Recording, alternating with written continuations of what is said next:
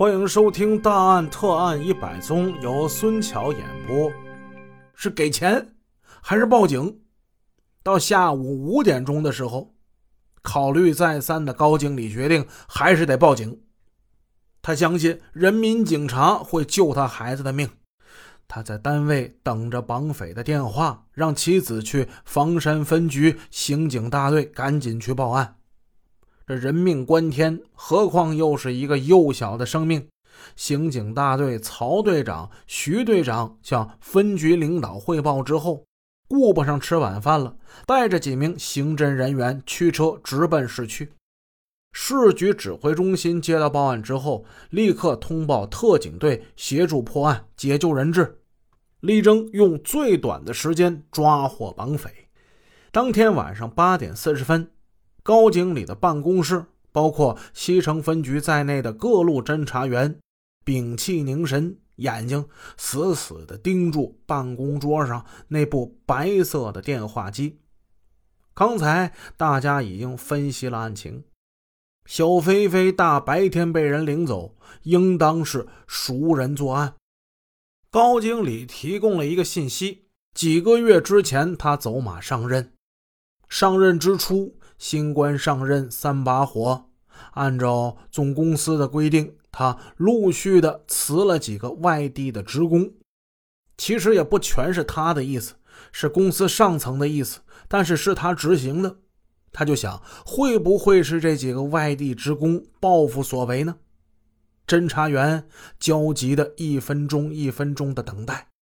九点零五分，电话骤然响起，高经理赶紧拿起电话：“喂，喂，我我我我我我是高经理，那听好了啊，晚上十点钟，公主坟立交桥，立交桥下面有一公共厕所，在那儿交钱。我女儿怎么样了？”高经理没有问到他想要来的答案，对方咔嗒一声，电话已经挂断了。公主坟立交桥，高经理手拿装钱的密码箱，在约定的地点等着。侦查员变装埋伏在周围。事有凑巧，当天晚上这一附近有几波巡警。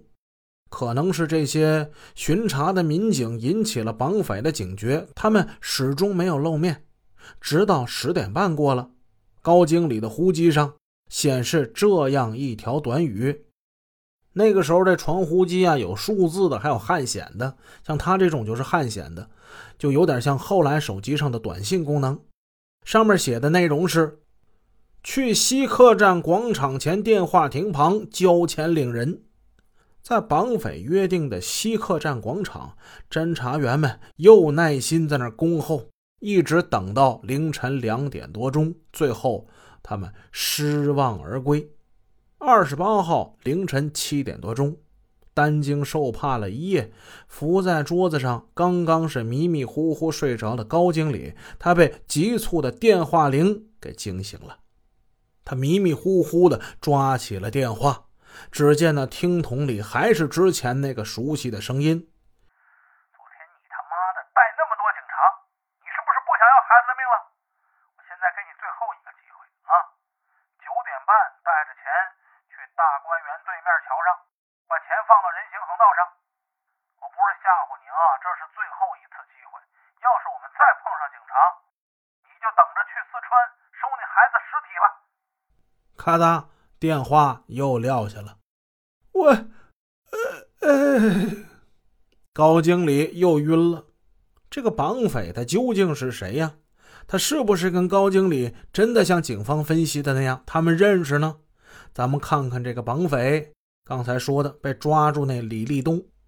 李立东他万万没想到，他这个发财梦啊，仅仅做了十七个钟头就彻底破灭了。他眼看着孩子被警察抱走，自己被警察按在地上，还吃了一嘴的灰。被押上车以后，他这个后悔呀！他本是高经理的手下，几个月之前一直在公司的仓库打工，因为公司发现他记这个账目不清，高经理一怒之下把他给辞退了。这对于野心勃勃、未来想发大财的他，这犹如是当头一棒啊！一年多之前，他从河南老家来到北京，通过别人介绍来到这家公司。颇有心计的他，以勤快憨厚的假象蒙骗了不少人。不久之后，他便被委以库管的重任。主播这儿在网上找到了一张劫匪的照片，看起来呢，他并不是那种十恶不赦的人。正是他这种外貌上带来的假象，博得了大家的信任。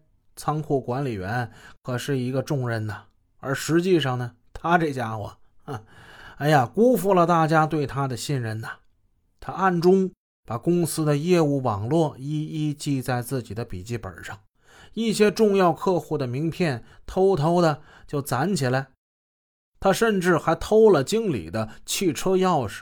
他幻想着有朝一日，凭借着这些资本，自己也弄个董事长，弄个总经理干干。在担任库管期间，他手脚不太干净，偷了一些公司的东西出去变卖。这群众的眼睛是雪亮的，很快就有人把他的这种行为反映给公司的高层。高经理刚刚上任，眼里不揉沙子，把公司的东西往外偷，这可不行啊！高经理下定决心将其辞退，还告诉他：“你这种行为啊是犯法的，我们没报警就不错了。”李动力被开除了，他还做着未来想当董事长的梦呢。这梦，哎，戛然而止了。我，他琢磨着得出口恶气。经过仔细的琢磨，他终于决定，我得绑架你的女儿。高经理的女儿今年只有七岁，他索要十万块的赎金。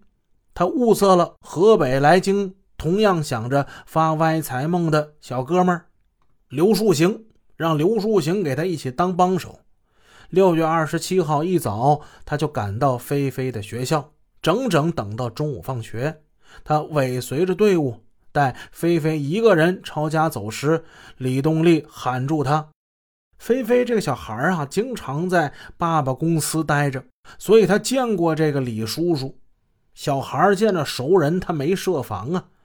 这个李叔叔骗他，说呀：“你爸生病了啊，想你，赶紧跟着我走吧。”小孩好骗，特别这还是个熟人呢，没费多大劲，这小孩跟着两个人走了，坐着小公共汽车进了城。李东丽把孩子带到李八庄他租住的一个地方，他连哄带骗说：“你爸呀，在医院里呢，一会儿啊带你过去。”就这样一直呢骗到天快黑，孩子呢又饿又想家，孩子又哭又闹，吵着要回去。李东丽呢，事先有了准备，他把掺了安眠药的健力宝饮料给菲菲喝了。喝完之后，孩子昏昏沉沉的就睡着了。他这才跟刘树行一起去取赎金。然后这故事就接到昨天晚上那段了。他们看见一大堆的警察，没敢下手。第二天的事呢，咱们已经说完了，就不再赘述了。孩子最终得救了，两名绑匪全部落网。从接警到最后抓获最后一名绑匪，只用了十七个钟头。